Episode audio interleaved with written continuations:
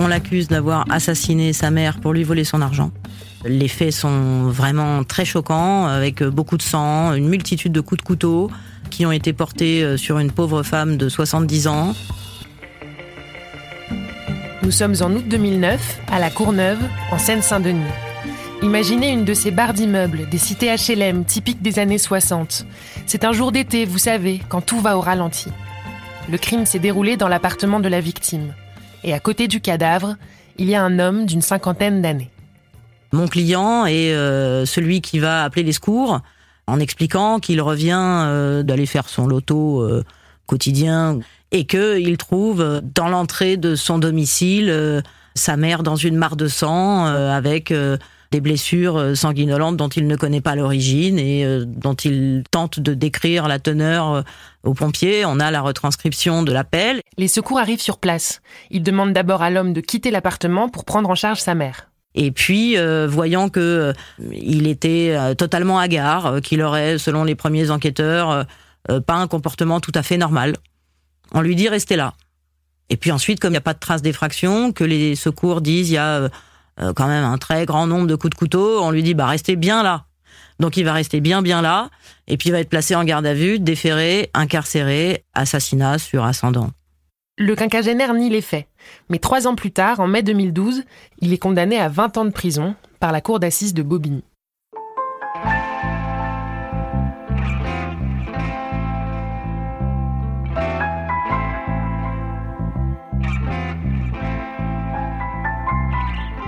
Louise Thor est avocate au barreau de Paris depuis 2004.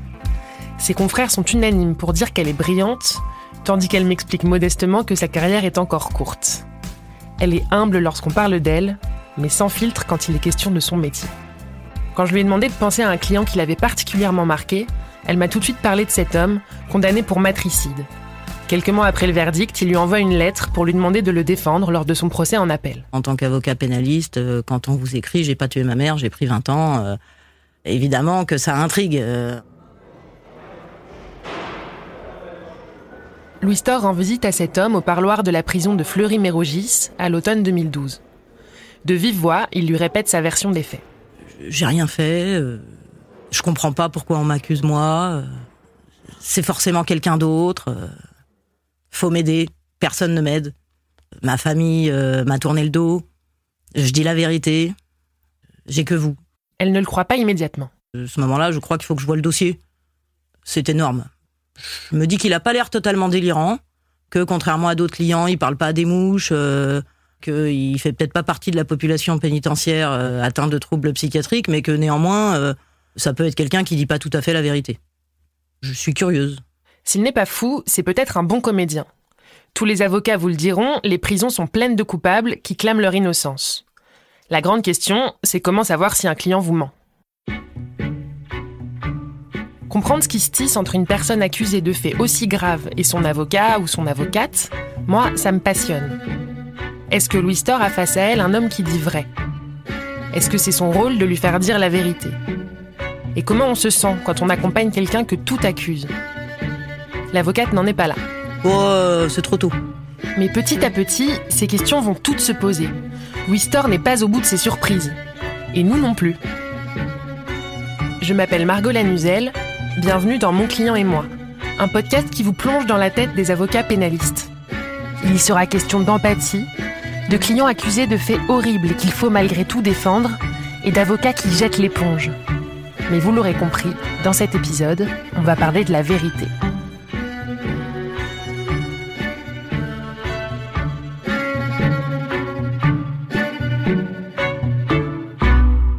Autant vous le dire tout de suite, le client de Louis Thor n'est pas vraiment quelqu'un de charismatique. C'est plutôt euh, le pauvre gars quoi, qui a tout perdu, qui s'affirme pas dans les discussions. Quand on lui dit que c'est euh, qu'un pauvre con, bah finalement il est un peu d'accord quoi. Et puis elle, elle n'hésite pas à lui dire.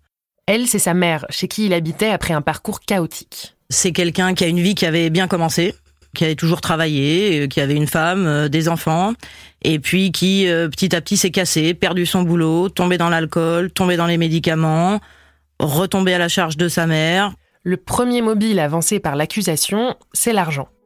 C'est sa mère qui gérait les dépenses et qui lui donnait les petites sommes qu'il avait le droit de dépenser chaque jour. Le deuxième, c'est la relation qu'ils entretenaient, elle le rabaissait constamment.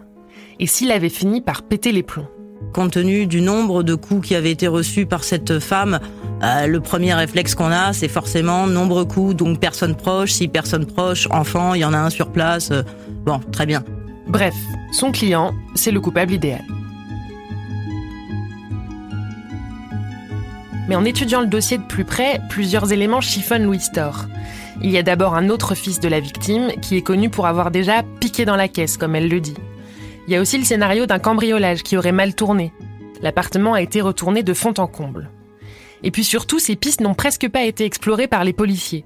Le crime s'est déroulé en plein mois d'août, le dossier a traîné, et l'avocate estime qu'il a été bâclé. Est-ce que son client est innocent pour autant? Elle n'en sait rien. Moi, si je me demande à moi, est-ce que je suis sûr à 100% euh, Non, mais est-ce que j'ai besoin d'être sûr à 100% pour y aller? La seule question dont j'étais certaine de la réponse, c'est est-ce qu'il y a un doute? Et j'étais sûre qu'il y avait un doute. Louis choisit donc d'accepter de défendre ce client.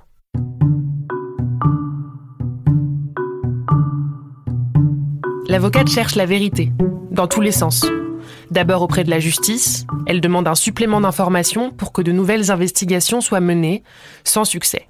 Ensuite auprès de son client. Elle n'hésite pas à le pousser dans ses retranchements, quitte à le cuisiner un peu. Je vais pas plaider un acquittement devant une cour d'assises en me disant oh, c'est sûr c'est lui. Moi je suis très blagueuse déjà dans le je fais des blagues. Je dis bon alors monsieur aujourd'hui on reconnaît le fait. Bon, voilà, ça n'a jamais marché. Il s'est jamais pris les pieds dans le tapis au point que je me dise là, il faut que je, il faut que je le travaille, il faut, il faut que je retourne au parloir. Euh, ça, j'ai pas eu à le faire. Le procès s'annonce désormais comme le dernier moment où elle pourra obtenir la vérité. Mais laissons un moment Louis Storr et son client. Avant de vous raconter la suite de leur histoire, je vous propose un détour par un autre procès. Faites-moi confiance, vous allez vite comprendre pourquoi. Cette histoire est celle d'une vérité qui éclate d'un seul coup. Elle a été vécue par François Saint-Pierre, un autre avocat, plus âgé, plus expérimenté, très éloquent, et qui se pose lui aussi beaucoup de questions sur son métier. Ce dossier, il l'a récupéré dans les années 80 et il s'en est occupé pendant plus de 30 ans. Je le laisse vous présenter les faits. Nous sommes en 1977 à Nice. C'était donc il y a bien longtemps et mon client est accusé d'avoir euh, tué, assassiné son ami, sa compagne, sa maîtresse. En fait, elle a disparu. Elle a quitté Nice sans laisser aucune trace. Mais au bout d'un moment, sa famille s'inquiète et les soupçons se portent sur mon client, ben justement, parce qu'il était son amant et parce qu'il a une attitude qui peut paraître suspecte. Il ne semble pas affecté par la disparition de sa maîtresse. Quand il est interrogé, il lève les yeux au ciel en ricanant. Et puis, il a un mobile. Sa maîtresse est une femme très riche. Elle lui avait versé d'importantes sommes d'argent. Mais il n'y a aucune preuve matérielle, et c'est là-dessus que l'avocat va construire sa stratégie de défense. Sans corps ni scène de crime, comment peut-on faire un procès à quelqu'un? Cette stratégie fonctionne en première instance, mais pas en appel. L'homme est condamné à 20 ans de prison. Mais François Saint-Pierre crie à l'injustice. Il porte le dossier jusque devant la Cour européenne des droits de l'homme, en dénonçant un procès inéquitable. Et en 2013, 36 ans après les faits, il gagne. Son client va être rejugé.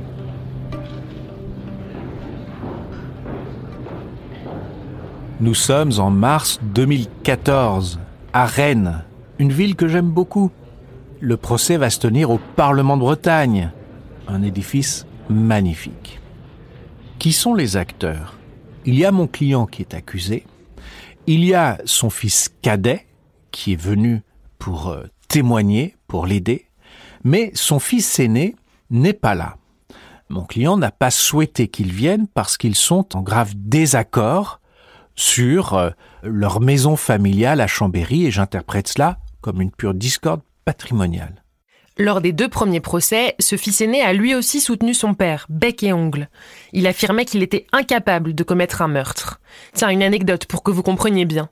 François Saint-Pierre m'a raconté que ce fils aîné lui avait même donné une fraise tagada avant qu'il plaide. Oui, une fraise tagada, comme un porte-bonheur pour que son père soit reconnu innocent.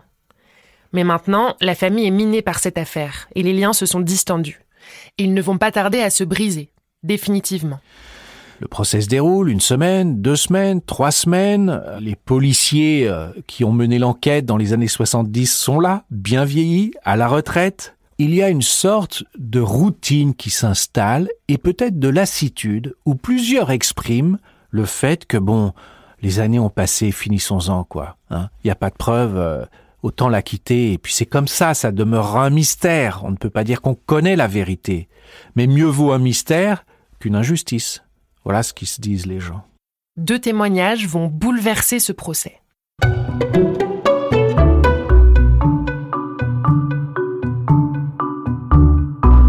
Le premier, c'est celui de la désormais ex-femme de l'accusé, la mère de ses deux fils. Elle témoigne un vendredi après-midi, en larmes. Elle décrit quelqu'un d'invivable, elle le présente comme un mauvais mari et un mauvais père, mais malgré tout, elle demande à la cour de l'acquitter, au bénéfice du doute. Son témoignage fait mouche, et la Cour semble plus que jamais acquise à la cause de François Saint-Pierre et de son client. Le témoignage de la mère, c'était le vendredi après-midi. Tout le monde part pour le samedi et le dimanche en se disant Nous allons vers un dénouement. Mais pendant le week-end, le deuxième fils, celui qui n'est pas venu à Rennes pour le procès, celui de la fraise Tagada, lit dans les journaux les comptes rendus d'audience qui racontent le témoignage de sa mère. Et c'est là que tout bascule le lundi matin. Je sens tout de suite en arrivant au tribunal qu'il se passe quelque chose parce que le président a un visage qui est grave, tendu. L'audience est ouverte et il dit voilà, nous avons reçu une lettre du fils aîné de votre client. Je vais en donner lecture. J'ai souhaité vous rencontrer pour vous faire part de mon cas de conscience lié au procès de mon père je suis convaincu qu'il est bien le meurtrier de sa maîtresse. J'en suis arrivé à cette conclusion à la suite des révélations que m'ont faites à la fois mon père et ma mère. Vous imaginez le coup de tonnerre? Le fils écrit que son père a tué son amante d'une balle dans la tête avant de jeter son cadavre dans une rivière, et qu'il l'a même entendu dire De toute façon, je suis tranquille tant qu'il ne retrouve pas le corps. C'est évidemment ce que l'on peut appeler un coup de théâtre la situation commence très sérieusement à vaciller et je vois bien dans le regard des jurés que le doute s'est instillé, vraiment. Et deux jours plus tard, le fils de l'accusé vient enfin témoigner en personne. Il tient un discours calme, pondéré, rationnel, pour raconter ce qu'il a dit. Et pire encore, il dit que j'étais au courant. Et je peux vous dire que les jurés ont louché sur moi, l'air mauvais, méchant, me disant Mais quoi, vous nous avez mené en bateau ou quoi? Dans la salle, dans le public, des gens se mettent à me huer. C'est le pire moment de ma vie d'avocat, ce moment-là. La Cour considère désormais que son client est coupable, et elle voit François Saint-Pierre comme le complice de son mensonge. Vous imaginez ma solitude Tout seul sur ce banc de cour d'assises, avec ce client derrière moi antipathique qui euh, ne pouvait euh, se lever que pour dire mais mon fils il est fou il est fou faut pas l'écouter. Ça ne pouvait convaincre personne l'avocat va alors donner une dernière chance à son client de changer sa version. Devant la cour il lui demande s'il a quelque chose à ajouter mais il n'obtient rien. C'est terrible le métier d'avocat certaines, euh, dans certaines situations. Que va-t-il faire? Comment défendre quelqu'un dont la culpabilité paraît soudain tellement évidente? Moi, je réfléchis. Évidemment, je suis comme tout le monde. Je peux douter, je peux me dire euh, mais est-ce que vraiment j'ai fait fausse route? Lorsque je repense à toutes nos conversations, il a euh, pu essayer de me manipuler. Et alors? C'est vieux comme le monde. Nous, les avocats, nous savons cela. C'est pas un motif de rupture, bien que nous demandions à notre client d'être loyal avec nous. Mais c'est dans l'ordre du possible. L'essentiel, c'est que l'avocat en soit conscient, le discerne. Le coup de théâtre encaissé, François Saint-Pierre ne change donc pas de ligne. J'ai bien réfléchi et j'ai continué. Quelques jours plus tard, il plaide. J'ai devant moi euh, mon ordinateur. Pas de dossier papier. Cet ordinateur, il est ouvert, je le ferme. Je me mets au milieu de la salle et je dis aux jurés, aux magistrats, que j'ai fermé ce dossier pour euh, leur parler de la façon la plus euh, sincère et leur dire ce que j'en pense. Que ça fait des années que je me bats pour cet homme, que je n'aurais jamais dépensé autant d'énergie si j'avais pas eu la conviction de son innocence, et encore moins si j'avais eu la conviction de sa culpabilité. C'est évident.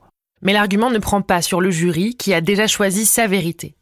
François Saint-Pierre comprend qu'il a perdu.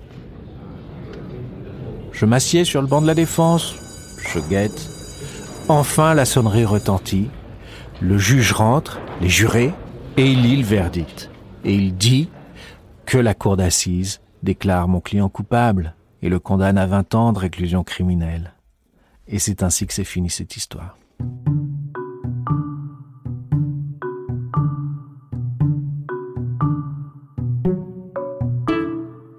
Si j'avais envie que vous entendiez cette histoire, c'est parce qu'il y a eu un moment de vérité. Même si c'est rarement aussi spectaculaire, ça arrive souvent pendant un procès. Une démonstration implacable, un nouveau témoignage, voire des aveux. Un moment de vérité, c'est justement ce qu'espère Louise Thor, l'avocate de l'homme accusé de matricide. On la retrouve aux assises. Nous sommes à Évry, en novembre 2014, et son client n'a pas changé de version des faits. Il assure toujours être innocent, ce n'est pas lui qui a tué sa mère.